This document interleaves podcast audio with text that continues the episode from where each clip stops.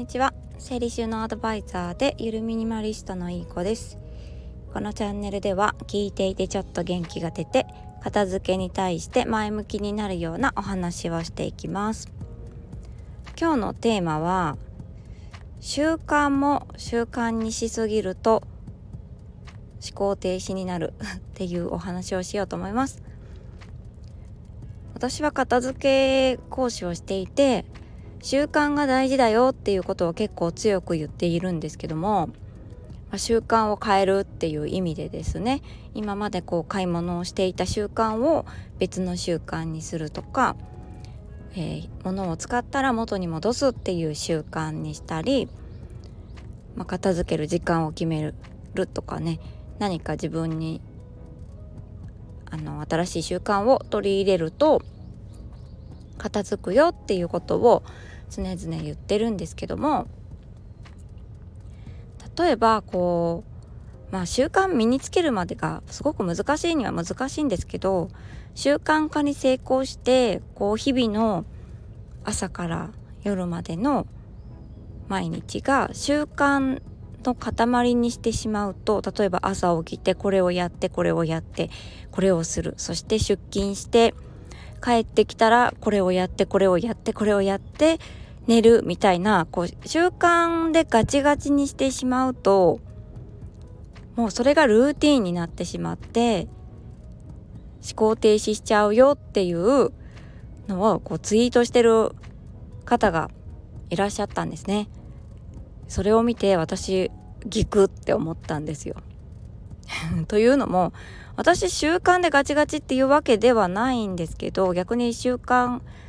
あんまりなんかこれをやるっていう習慣はそんなになくてあるのかな？あるとしたら移動中は耳で聞くあのオーディオブックっていう本を聞くとかうーんなんだろうな。あのドライヤーをかけてる間はスクワットするとかっていう習慣は結構身についてて毎日やってるんですけど他習慣ないないというか、まあ、何か新しい習慣っていうのはそんなにつけてなくてでも最近気づいたのが片付け切ってゆるミニマリストになって家事がすごい早く終わってしまうことで自分の時間自分が自由に使える時間がものすごく増えたことであの時間が余るとゴロンとしてインスタ見るとか スタイフ聞くとかゴロンとして、まあ、スタイフ聞くのは、まあ、勉強がてらとかもあるんですけどでも時間が空くとゴロンとする ゴロゴロするっていうのがなんか習慣でないようで習慣だったことに気づいて悪癖ですよねちょっと。自分的には。でそれが習慣になってったのもあってなんかなんだろうな。思考停止？新しいことが舞い込んできた時になんかそれを受け入れられないような自分というか思考になっていたことに気づいたんですね。私最近なんか自分の頭で考えないようになってるかもしれないってうすうす気づいてて